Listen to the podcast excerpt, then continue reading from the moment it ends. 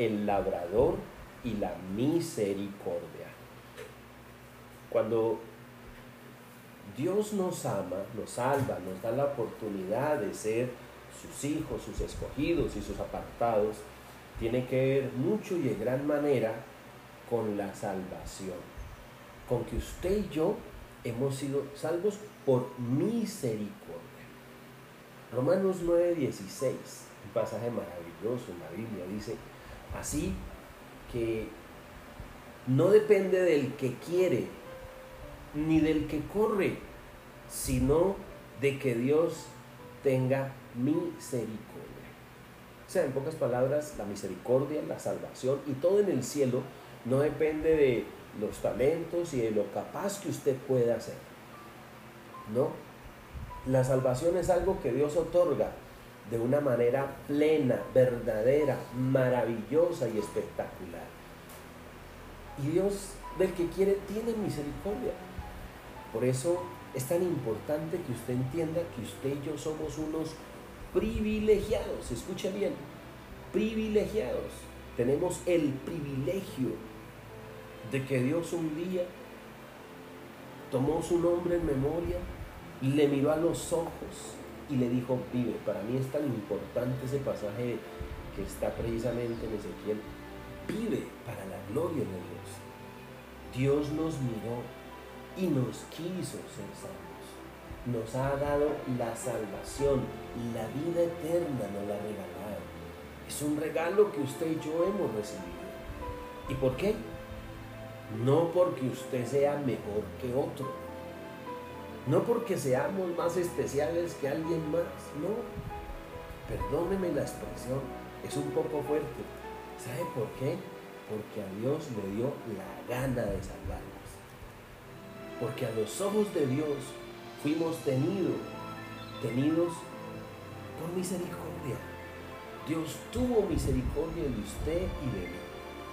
Y es hermoso cuando entendemos lo que dice su palabra. Hay, uno, hay un pasaje maravilloso que está precisamente en, Mateo 22 y dice, amarás al Señor tu Dios con todo tu corazón, con toda tu alma, con toda tu mente. Óigalo bien. O sea, increíble. Dios nos enseña un mandamiento de amar a Dios con todo el corazón. Es tiempo de amar al Señor. Es tiempo de, de levantar el corazón a Dios y de darle ese primer lugar en mi vida, en mi ser. Pero también dice la segunda parte, amarás a tu prójimo como a ti mismo. En pocas palabras, el regalo de la misericordia y del amor de Dios que hemos recibido es un regalo maravilloso, pero es un regalo que tiene que ver con una acción directa de amor de parte mía hacia Dios y hacia mi prójimo. En pocas palabras, Dios nos ha amado y el amor de Dios es tan intenso, es tan profundo, es tan grande, es tan maravilloso, que me dice que le ame con el corazón y con el alma, con toda mi mente, con todo mi ser, que todo lo que yo haga agrade a Dios, porque eso se refleja en bienestar para nuestra propia vida. O sea, todo el amor que yo tenga para con Dios se retribuye en bienestar para nosotros mismos. La ciencia lo ha demostrado. ¿Sabe qué ha demostrado la ciencia? La ciencia ha demostrado que en la medida en que nosotros nos amemos, mi cuerpo va a estar lleno de salud. Va a haber salud, porque el mejor negocio para cada uno de nosotros es amarnos, porque el amor es la plataforma, el sustento clave para que mi cuerpo esté en armonía, en felicidad, en sanidad y en restauración. Hace, creo que el año pasado, una, una institución, creo que la Universidad de Harvard, comunicó un, un experimento y se dieron cuenta que las personas que, que aman al prójimo, esas personas que ayudan, que están dispuestas a dar un poco más de lo, de lo que ellos tienen, Esas personas reflejaron mejor salud que el resto de las otras. Esas personas reflejaron que definitivamente el Dios de los cielos traía sanidad. Entonces, esto no es de parte de Dios que Dios sea un ególatra y que simplemente está exigiendo amor para Él. Es que amar a Dios, amar a Dios, genera sanidad y restauración a mi vida. Y claro, cuando yo amo a Dios, me amo a mí mismo, me acepto.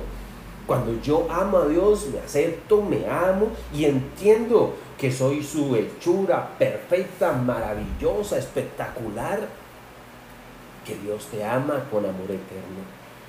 Y que dice la escritura, dice la Biblia, amarás a tu prójimo como a ti mismo. No me será difícil. Cuando yo amo a Dios, me amo a mí mismo. Y cuando me amo a mí mismo, créalo que no será complicado amar a mi prójimo. Amar a mi prójimo, sí que es difícil ese prójimo que tengo enfrente, que no es fácil, que es diferente a mí, que refleja inclusive las propias debilidades y fragilidades mías. Pero el poder del amor radica en la fuente. Y la fuente del amor es Dios. Y cuando yo amo a Dios con todo mi corazón, con toda mi alma y con toda mi mente, con todo mi ser, esa es la base para que la estructura del verdadero cristiano sea definitivamente la respuesta, la bendición y la sanidad. Entonces, por eso es necesario hablar de la misericordia, de que Dios es misericordioso, que Dios es justo, que Dios es bueno, que Dios tiene cuidado de nosotros. Mire, cuando yo me acerco a Dios, dice Nehemías 9:17, pero tú eres Dios que perdonas, Dios clemente, Dios piadoso, tardo para la ira, grande en misericordia, porque no los abandonaste. O sea, Dios nunca me deja, Dios nunca me abandonará. ¿Sabe que uno de los grandes elementos que generan depresión, ansiedad, inseguridad, todos esos conflictos y todas esas eh, enfermedades emocionales y espirituales que hoy por hoy el ser humano vive, la gran mayoría de ellas parten de una necesidad, la necesidad de amar y de ser amados. Nosotros fuimos diseñados para amar. Necesitamos ser amados. Hay una necesidad tan profunda de experimentar la paternidad de Dios de acercarme a Dios y entender que Dios es mi Padre poderoso, que Él nos hizo, nos creó, nos diseñó. Y en ese diseño perfecto está Dios ahí para llevarme a experimentar la salvación y la misericordia. Dios entonces perdona. Dios entonces es piadoso. Tal vez usted haya cometido los peores errores de su vida. Tal vez, tal vez nos hemos equivocado, hemos fallado, no hemos hecho el bien. No sé cuántas cosas horribles puede haber hecho usted. Pero una cosa sí le digo, y le repito con todo cariño, Dios perdona. Dios es clemente, Dios es piadoso y Dios es tardo para la ira y grande en misericordia. Dios es misericordioso. De manera que es increíble cómo acercándome a Dios, yo nunca obtengo un reclamo, una condena, una exigencia. Lo único que recibo es el amor de Dios. La piedad y la misericordia se manifiestan. Es la consecuencia de, de su compasión. Por eso, tan hermoso cuando usted se dispone a creer esa maravillosa esencia y presencia de Dios sobre cada uno de nosotros. Por eso, acuérdese, como dice Hebreos 4:16, acerquémonos pues confiadamente al trono de la gracia para alcanzar misericordia y hallar gracia para el oportuno socorro. Escúchame bien. Acérquese pues confiadamente. Acérquese. No tenga miedo de las cosas que Dios no debe de generar en nadie es miedo. Y ese temor no lo irradia Dios. Es nuestro propio pecado, nuestra propia naturaleza pecaminosa. Claro, porque cuando uno ha hecho algo malo, pues uno sabe que no ha sido muy bueno que digamos. Y ese pecado hace que uno entre sintiéndose como es, culpable. Pero acérquese confiadamente al trono de la gracia. Dios está ahí con su misericordia y dándonos su gracia y su oportuno socorro. Oportuno. Dios es propicio a su necesidad, a mi necesidad. De manera que si hay algo que tengo que hacer es acérquese con libertad, con todo el gozo, con toda la alegría. Eso es lo que cada uno de nosotros hoy tenemos que hacer efectivamente. Acérquese. La gracia del Señor está con nosotros. El profeta Isaías nos habla del pacto eterno, de las misericordias firmes de David, refiriéndose a la obra de Cristo y cómo acceder a ella. Usted no necesita ni dinero, es gratuitamente. Porque lo que de Dios viene es un regalo. Porque Dios es amor. Porque Dios me ve como su hijo, como su hija. Para que nuestra fe sea más genuina y no fingida, debemos entender que la salvación que recibimos de Dios es conforme a su misericordia, a su gracia. Pero esto requiere un ingrediente maravilloso y requiere el ingrediente de la fe. La fe para aceptar la obra completa de amor, la obra de misericordia hacia nosotros por medio de Cristo. El apóstol Pablo nos habla de esa obra completa que es para salvación y vida eterna. Y afirma de que Dios es rico en misericordia por el gran amor con que nos amó y al encontrarnos sin Cristo estamos nosotros muertos en el pecado. Necesitamos del Señor porque Él nos dio una vida juntamente con Cristo, juntamente con Él. Él nos ha resucitado para vivir una vida de poder. En la resurrección de Cristo comienza un nuevo ciclo en su vida el ayer murió. Él nos hizo sentar en lugares celestiales. O mire lo que dice Efesios capítulo 2, del 4 al 6. Pero Dios que rico en misericordia, por su gran amor con que nos amó, aun estando nosotros muertos, nos dio vida juntamente con Cristo. Por gracia sois salvos. Y juntamente con Él nos resucitó y asimismo nos hizo sentar en lugares celestiales. Pero tengo que creerlo. ¿Le es difícil creer? ¿Le es complicado aceptar esto? Entonces, ¿usted qué acepta? ¿Que vengo de Dios? ¿O que vengo del chimpancé, como dice Darwin? Es una elección propia y personal de cada cual. Yo elijo creer. Yo elijo entender que Dios nos tomó, nos amó con su gran amor, con misericordia y con cariño. Que Dios está con nosotros, que Dios es grande y que para Dios no hay nada difícil. Pero yo le invito a que creamos, por favor. Yo no entiendo por qué a veces con una facilidad increíble creemos unas estupideces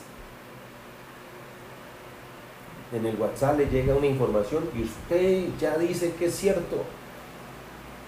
Y está tan convencido de eso que inmediatamente comienza a multiplicarlo y comienza a repetir algo que alguien dijo y que usted a la ligera creyó. Yo le invito a que crea, a que crea lo que la Biblia dice, que el Señor Jesús es el camino, la verdad y la vida. y que murió en la cruz por usted y por mí. Es elección suya si lo cree o no lo cree. Vamos a ver unos versículos, unos pasajes donde el Señor nos muestra la misericordia que tuvo con, con varias personas, varios hechos de la Biblia que nos narra la misericordia. Vamos a aprender un poquito de lo que dice la palabra de Dios. Y aquí precisamente en Mateo capítulo 8, voy a narrarle varios versículos para que nosotros lo entendamos. Miren lo que dice Mateo 8, del 1 al 3. Son tres versículos, muy corticos, muy sencillos. Pero miren lo que dice la Biblia. Cuando descendió Jesús del monte, le seguía mucha gente. Y aquí vino un leproso y se postró ante él diciendo, Señor, si quieres, puedes limpiarme. Jesús extendió la mano y le tocó diciendo, quiero, sé limpio. Y al instante su lepra desapareció. Cuando cuando yo escucho un pasaje como este, eh, la misericordia de Dios, vamos a ver, entendamos un poquito. Este pasaje tiene un contenido muy lindo. Históricamente hablando, las personas que experimentaban lepra, que estaban enfermas de lepra, en aquel entonces sucedía algo con estas personas. ¿Sabe qué ocurría? Resulta que sucedía que estas personas eran exiliadas, encerradas, metidas en una cueva, allá, en un lugar. En ese lugar, encerradas, estas personas eh, pues no tenían nada, una cueva húmeda, eh, no había ni siquiera los servicios básicos y mínimos y para acabar de completar no había una persona, sino que había varios leprosos, varias personas con la misma enfermedad. De repente eh, no podían salir, había un mandamiento, si salía una persona de aquel lugar, pues hombre, esa persona eh, se le mataba, se le apedreaba, según dice la, la historia de aquel entonces. Estaban resignados a morir estaban a merced de la misericordia de, alguna persona, de algún familiar que viniese a la puerta de la, de la caverna, de la cueva, dejaban de pronto un alimento. Imagínense cómo pelearían por aquel poco alimento que de pronto alguien les llevaba. Vivían ahí, en una humedad, en una oscuridad, en, en una cosa terrible. Si hoy usted por lo menos está desesperado con unos pocos días de encierro en la comodidad de su casa, donde usted en su casa, pues me imagino que debe tener las cosas que usted le agrada, la televisión, el internet, libros para leer, espacio para hacer deporte y demás. Imagínense estos señores exiliados en una cueva como esta. ¿Y sabe qué? Exiliados para toda su vida, no podían salir. Sin embargo, este leproso había escuchado que había un Jesús que sanaba y yo me imagino que él se tomó su tiempo para planear cómo iba a ser su salida. Un paso el falso y moría. Acuérdense que lo apedreaban y lo mataban. Pero llegó el momento donde salió, dice la Biblia, y Jesús extendió su mano. Perdón, el versículo 2. He aquí vino un esposo y se postró ante él diciendo, si quieres puedes limpiar. ¿Qué dice la escritura? ¿Qué dice la palabra de Dios? La palabra de Dios dice que ese hombre tomó la decisión, óigalo bien, tomó la decisión de salir. O muero en el intento, o de pronto vivo. Es una opción, es una elección. La vida, la vida en la vida yo tengo que tomar decisiones, elecciones propias. Cada uno de nosotros enfrente tenemos decisiones todos los días que tomar. ¿Usted se queda en la cueva? ¿O usted sale al encuentro de ese Jesús que sana y que salva?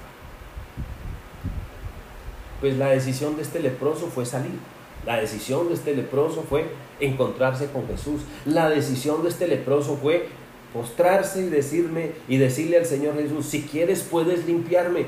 Esa fue la decisión. Porque creía en la misericordia, porque el Señor es misericordioso. Y en la misericordia Dios se mueve. Y ahí estaba un leproso. ¿Quién quería tocar al leproso? Imagínese el hedor de este hombre de vivir en esa caverna, en las condiciones en las cuales estuviese, aparte de su enfermedad, de, de, las llagas que representaban su cuerpo y su ser. Pero ¿sabe algo? Ahí estaba el Señor Jesús. ¿Y qué dice la Biblia? Jesús extendió la mano y le tocó. Eso es misericordia. Es el amor de Dios. Dios no hace acepción de personas. No importa que usted venga de una cueva, no importa su apariencia, su estrato socioeconómico, el color de su piel, no importa nada. Dios extendió su mano y le tocó. Quiero, sé limpio. Y al instante su lepra desapareció. El Señor es amor.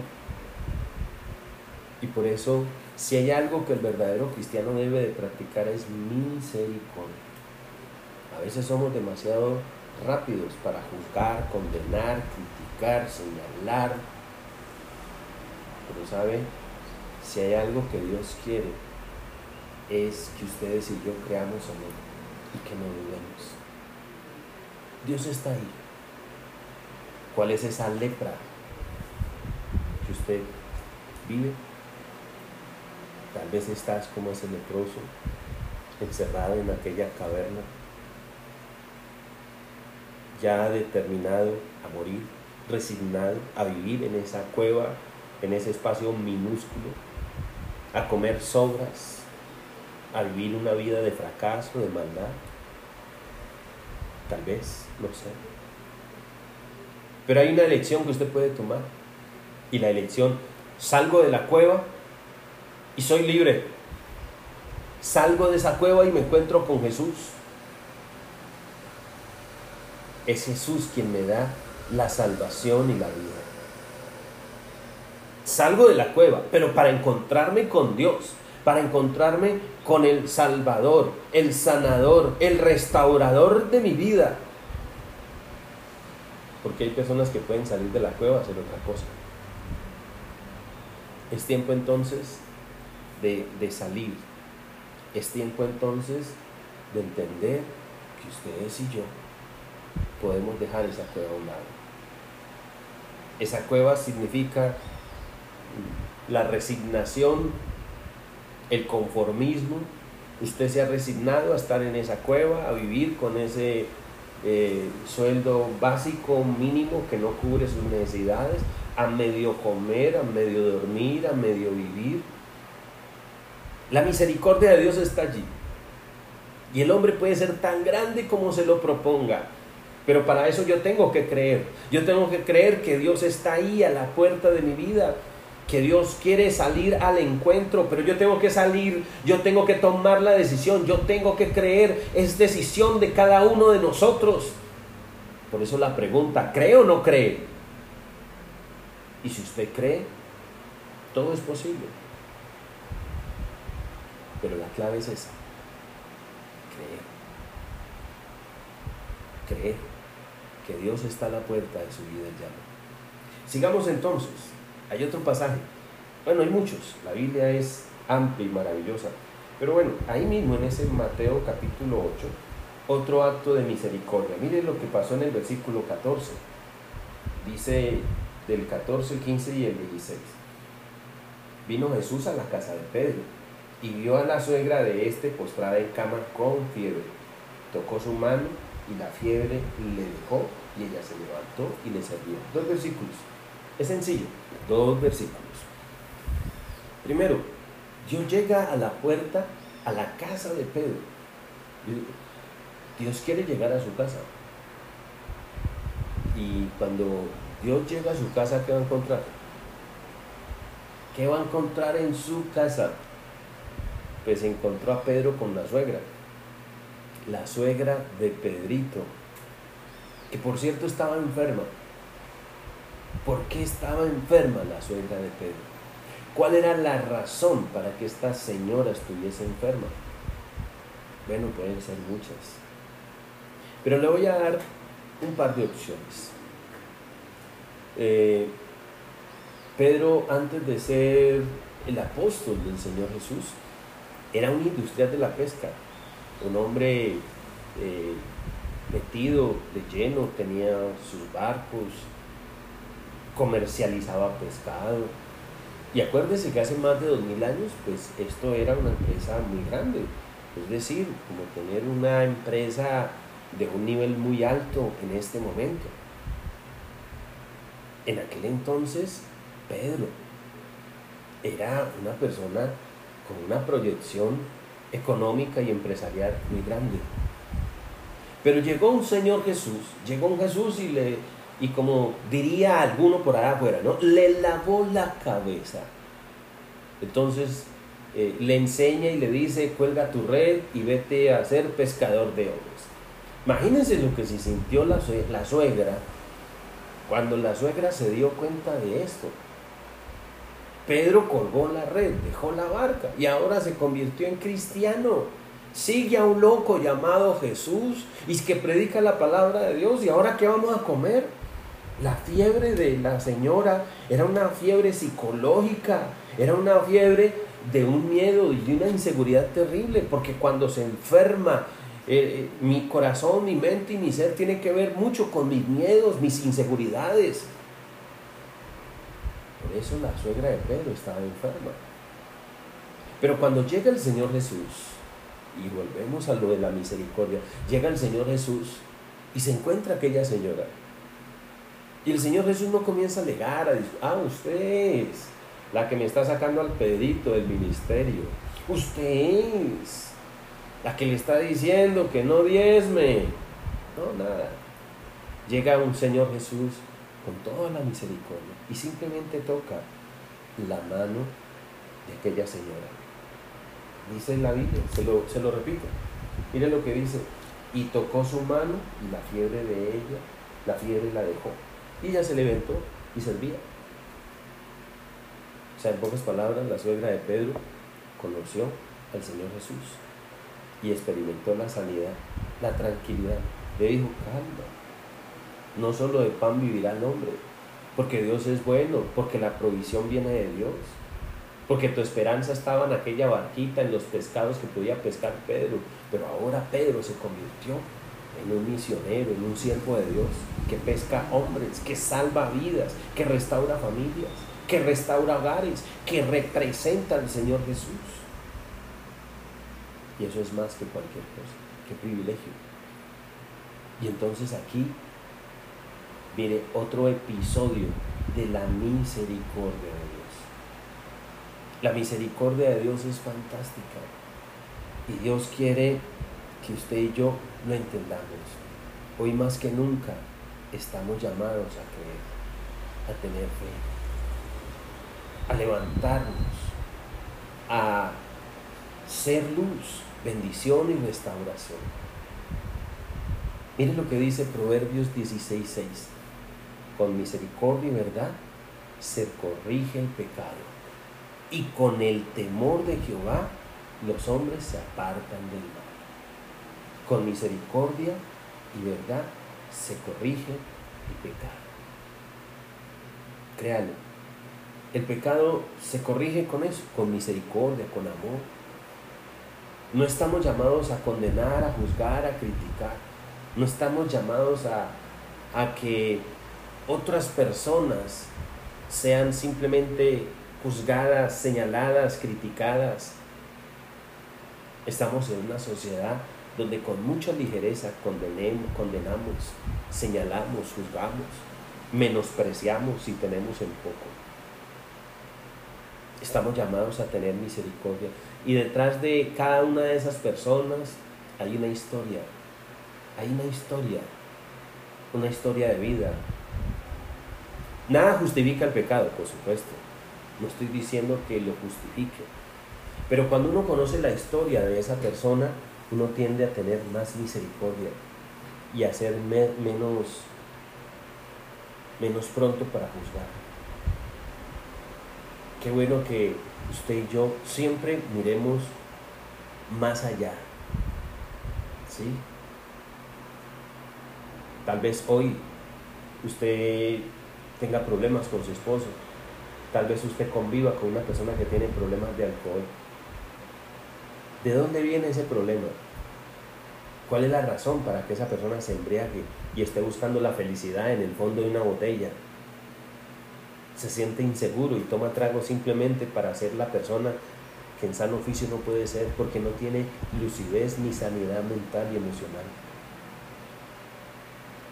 Con mucha ligereza, el padre condena a su hijo. Con mucha ligereza, pronuncia palabras, le maldice, le menosprecia, le compara.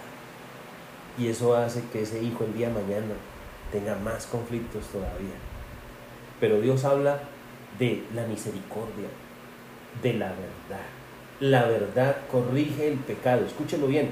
La verdad y la misericordia. Y para usted decir la verdad no tiene que usar ni calificativos. Para usted acercarse a su hijo y decirle que ha cometido determinado error, usted no tiene por qué maldecirle. Usted no tiene por qué eh, decirle bobo, estúpido, pendejo. No use esas palabras. Tenga misericordia. Mire a esa persona y entienda que es frágil, que es débil. Que tal vez para usted sea fácil hacer lo que esa persona no hizo. Pero para esa persona en particular no lo es. Porque la historia de vida de esa persona es diferente. ¿De dónde viene? ¿Cuál es esa historia? Y cuando usted conoce esa, esa historia, entonces tiene misericordia. Tenga misericordia. No juzgue a la carrera. No sea, no se apresure. Hay personas que tienen, no sé, yo, yo digo, delirio de Spielberg montan una película ya, ven algo y ya, parece que tuvieran una bola de cristal y de una vez arman todo un libreto, todo un drama, cuando no conocen el fondo del asunto. Por eso, lo que menos yo puedo hacer es juzgar.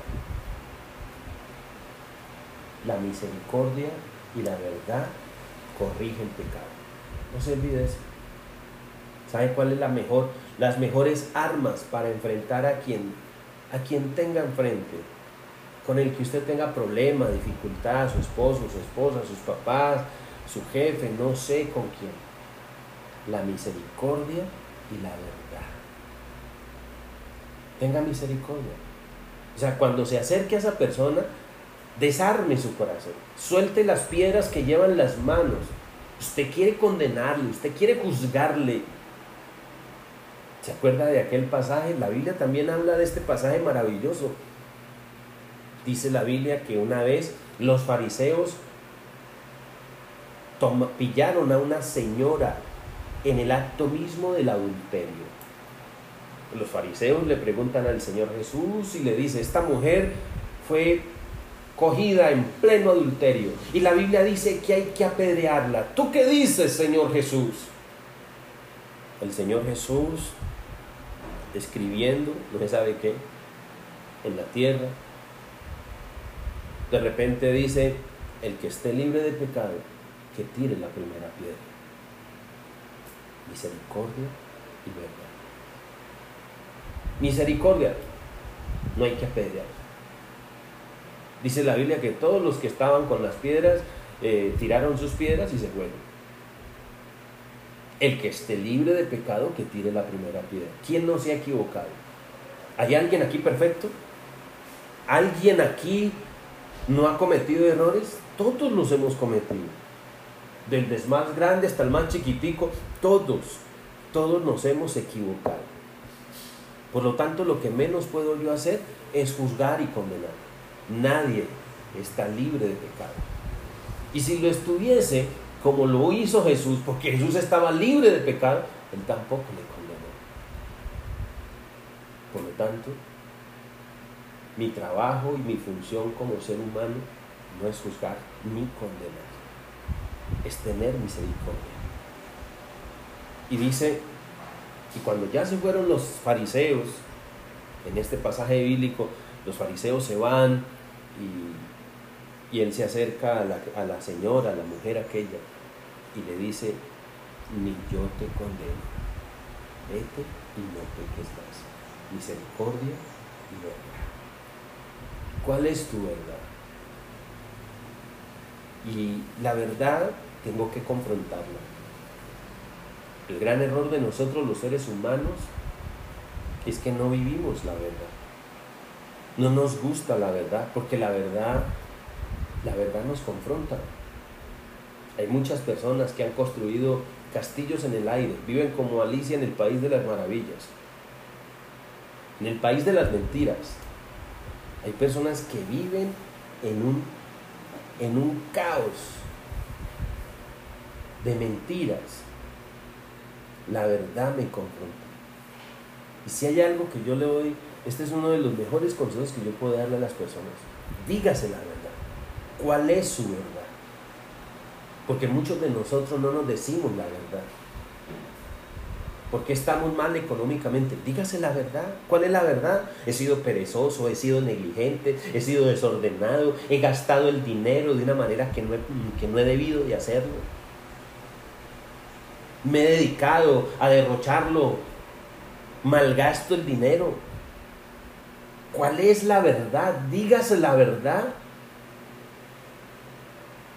Pero muchos de nosotros no somos muy buenos aceptando la verdad.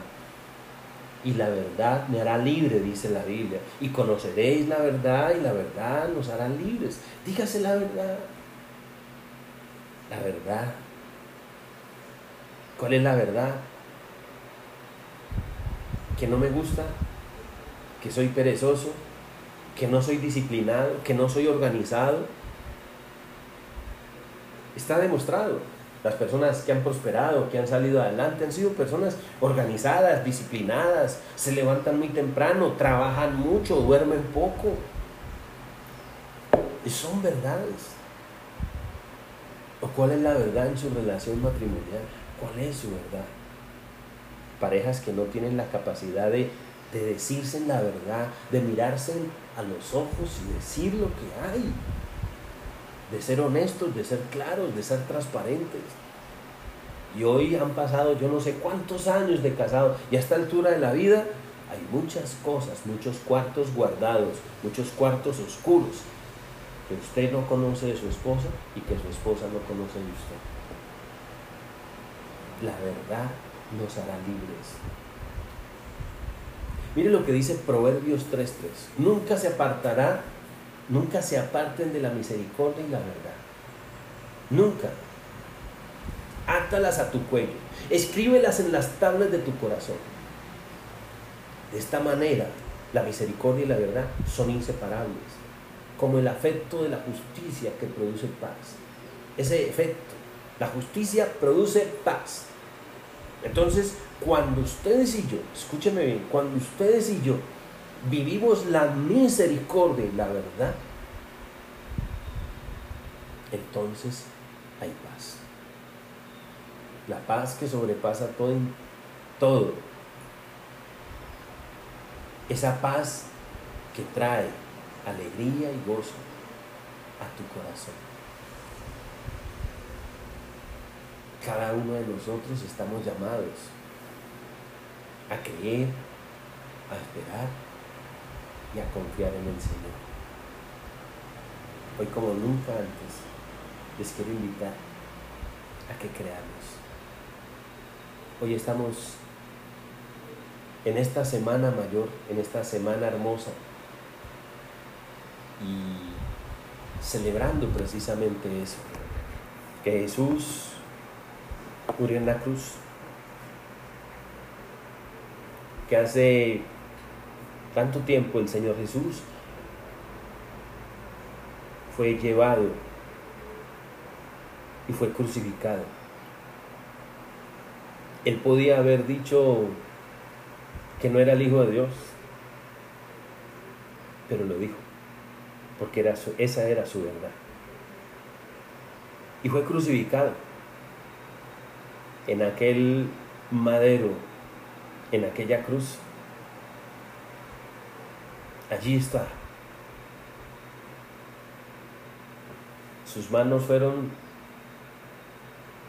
perforadas por aquellos inmensos clavos, sus pies. La lanza atravesó su costado. La corona de espinas destrozó su rostro. En él no había parecer alguno, dice Isaías.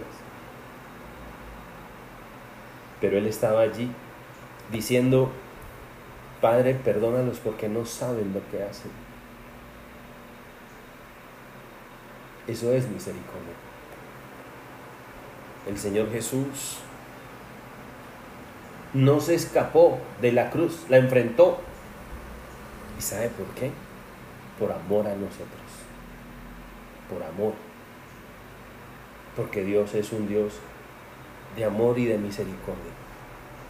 Y era necesario morir, porque sin muerte no hay resurrección. Hoy le invito para que todos nos llenemos de la misericordia de Dios y de su amor, y que la verdad reine. Les invito para que oremos. Cierre sus ojos. Señor, te doy gracias. Porque tú eres bueno. Porque ¿quién como tú que tienes misericordia de nosotros? ¿Quién como tú, Señor, que nos guías, que nos guardas? Acérquese a Dios en este día. Cuando el Señor Jesús fue llevado fue tomado en el Getsemaní, vendido por aquel Judas, unas pocas monedas de plata. Y fue tomado el Señor como, como si fuera un villano. Y fue llevado pasó en aquella casa de Caifás, en un lugar oscuro, una gruta húmeda, fue bajado y ahí pasó aquella noche, aquella madrugada. Al otro día fue juzgado, donde un Barrabás fue liberado y luego el Señor Jesús fue llevado a aquella cruz. 39 latigazos que destruyeron su cuerpo, destrozaron cada parte de la humanidad de nuestro Señor Jesús. Cada punta de ese látigo que contenía una platina arrancaba parte de su piel, generaba dolor, se desangraba, se le puso aquella corona donde se burlaban de él y le decían, eres tú el rey de los judíos.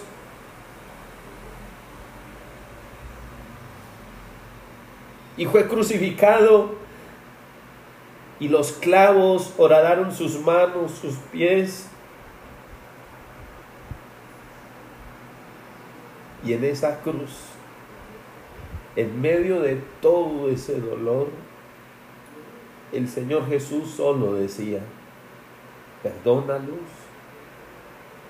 porque no saben lo que hacen. Hoy yo le invito para que se acerque al Señor Jesús. Imaginémonos por un momento aquella cruz en ese lugar, el Calvario, el Señor Jesús crucificado, y nosotros ahí arrodillados en aquella cruz, donde parte de su sangre recorre mi cuerpo, porque la sangre del Señor Jesús, del Cordero inmolado, del Cordero perfecto, vino para salvación y restauración de mi vida. Denle gracias a Dios, por favor, se lo ruego. Jesús nos ha salvado. Y nos ha salvado por física misericordia, porque ni usted, ni yo, ni ninguno de nosotros lo merecíamos.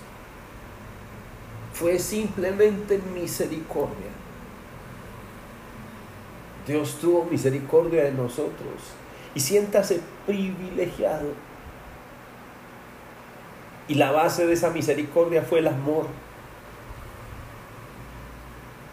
Y si usted y yo experimentamos ese amor sobrenatural, ese amor al Padre, ese amor que me llena y que me hace sentir lo privilegiado que soy, lo especial que soy, hecho y diseñado por las manos del Señor Todopoderoso y diseñado para amar, para prodigar amor, no para juzgar, no para condenar. No estoy llamado a señalar y a juzgar a nadie. Estoy llamado a generar misericordia. Señor, por favor, en esta Semana Santa, en este tiempo fantástico, hazme entender que como un verdadero cristiano, un hijo de Dios, estoy llamado a vivir la verdad, la misericordia, el amor y la verdad. Y que esa verdad me lleve, Señor, al conocimiento pleno de tu presencia. Acérquese a Dios, por favor, se lo ruego, se lo imploro. Cierre sus ojos, levante sus manos y que Dios hoy, en su sangre bendita y preciosa, Dios te bendice. Quien quiera que usted sea, la bendición de Dios está sobre ti. Dios te bendice. Dios te da la salvación y la vida eterna. El regalo del Señor maravilloso y bueno. Dios está aquí para hacernos experimentar y sentir toda su gracia, toda su paz, toda su misericordia. Señor, gracias porque estás con nosotros. Bendice cada hogar, bendice cada familia, bendice, Señor, a cada uno de estos hijitos que han escuchado este mensaje, que están aquí, que estamos reunidos virtualmente para decirte, Padre mío, gracias, gracias y que nuestro llamado es amar, es tener misericordia, es perdonar, no es juzgar, no es condenar, no es criticar, es unirnos en el vínculo perfecto de tu amor. Gracias Señor, porque tú eres bueno con nosotros.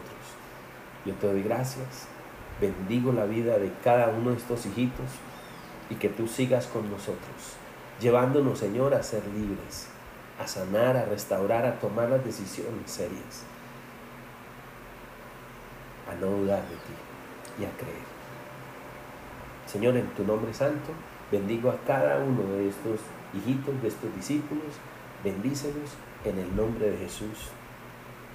Amén.